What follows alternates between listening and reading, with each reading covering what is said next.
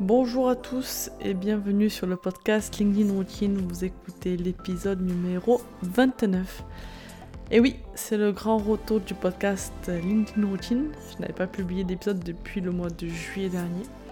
Euh, donc tout d'abord, belle et heureuse année 2023 à tout le monde. J'espère que vous avez passé de bonnes fêtes de fin d'année et que vous êtes d'attaque pour commencer cette nouvelle année euh, qui commence. Euh, donc moi je reviens aujourd'hui avec un challenge. Euh, c'est que j'étais pas trop présente ces derniers temps, que ce soit sur le podcast, mais aussi sur les réseaux sociaux. Déjà parce que j'étais bien prise par euh, l'émission client, et puis j'avais aussi besoin de prendre du recul euh, sur la façon dont je pouvais vous aider et vous accompagner au mieux via, via le contenu que je pouvais créer ma réflexion, c'est qu'on voit tellement passer de choses sur les réseaux sociaux, parfois du bon, parfois du moins bon, euh, que je ne savais plus vraiment comment m'y prendre pour apporter de la vraie valeur ajoutée euh, à mon échelle, sur mon expertise. Euh, voilà, donc le but c'était de se prendre un peu de, recul et, revenir de la meilleure manière qui soit. le format de contenu sur lequel j'ai le plus de retours aujourd'hui de votre part, clairement, c'est le podcast. Je, sais que vous l'appréciez parce qu'il est facile à écouter, parce qu'il vous donne des tips concrets sur l'utilisation du réseau social LinkedIn. Euh, et c'est un format que, vous adorez et puis qui est de toute manière un, format de contenu qui est de plus en plus euh, apprécié euh, par les gens. Il y a pas mal de clients qui vont me découvrir par, par ce biais-là, je me rends compte. Et puis je me rends compte aussi que mes clients euh, avec qui je, vais pouvoir parler de manière régulière, etc., vont aussi écouter euh, le podcast et, vont soit rebondir en me posant des questions dessus. Donc c'est hyper intéressant, euh, je trouve, comme format. En tout cas, ça facilite beaucoup l'échange, que ce soit avec les prospects ou avec les clients. Et donc ça, j'adore. donc j'avais envie de pousser un peu plus loin ce format-là. Et je suis une personne, vous ne le savez peut-être pas encore, mais qui n'aime pas faire les choses à moitié. Euh, donc je me suis lancé un petit challenge euh, qui est de publier un épisode tous les jours à 7 heures pendant 3 mois. Euh, l'objectif, c'est vraiment d'être sur un format qui est court, rapide, durant lequel je vais me focaliser sur un sujet précis, une question qui est en lien avec LinkedIn. Ça peut être une fonctionnalité, une technique que vous, donnez, que vous devez connaître, euh, un petit paramétrage à effectuer, une stratégie à tester, une news de la part de LinkedIn, euh, un, cas client, un cas concret, une question même qui vient de, vous concrète. Je réfléchis même peut-être à faire un épisode où je suis euh, ben, quasiment en direct en fait avec quelqu'un qui me pose ces questions en face à face. Euh, et auquel je réponds pour l'aider à avancer sur son projet. Euh, donc d'ailleurs, si vous êtes intéressé, n'hésitez pas. C'est quelque chose sur lequel je suis en, projet aussi. Euh, en attendant, pour ce premier épisode, on va se poser la question suivante. Est-il toujours pertinent d'être sur LinkedIn en 2023 Ces trois dernières années, on a vu le nombre de membres LinkedIn qui a fortement augmenté. et de plus en plus d'entreprises y sont présentes pour communiquer et surtout pour prospecter sur ce réseau social euh, qui voit comme une réelle opportunité.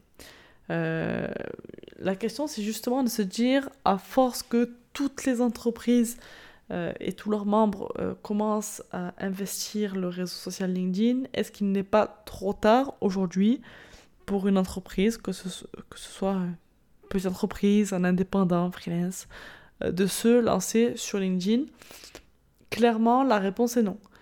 La réponse est non parce que aujourd'hui, LinkedIn offre toujours une belle visibilité organique.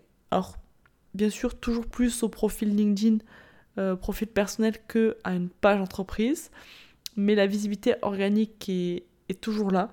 Euh, il faut bien sûr euh, être régulier, voilà, continuer à, avoir cette même constance sur le réseau. Mais aujourd'hui, les opportunités via LinkedIn sont encore et toujours possibles. On est encore sur, euh, à ce niveau-là sur LinkedIn.